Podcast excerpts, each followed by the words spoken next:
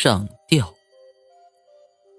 王阳是从菲律宾到加拿大留学，在加拿大念书的时候，和母亲住一间小房子。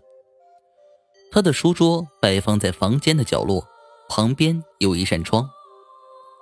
王阳是个十分用功的人，但搬进房子后不久，每当他坐在书桌前专心念书时，便感觉到一直有东西轻轻敲击着他的脖子。起初，他以为是自己神经过敏，便不太在意。但久而久之，这种感觉便一直存在。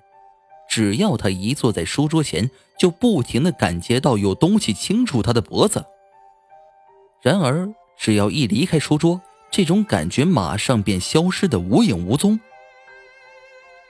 于是，他便找了个算命师询问。这算命师告诉他。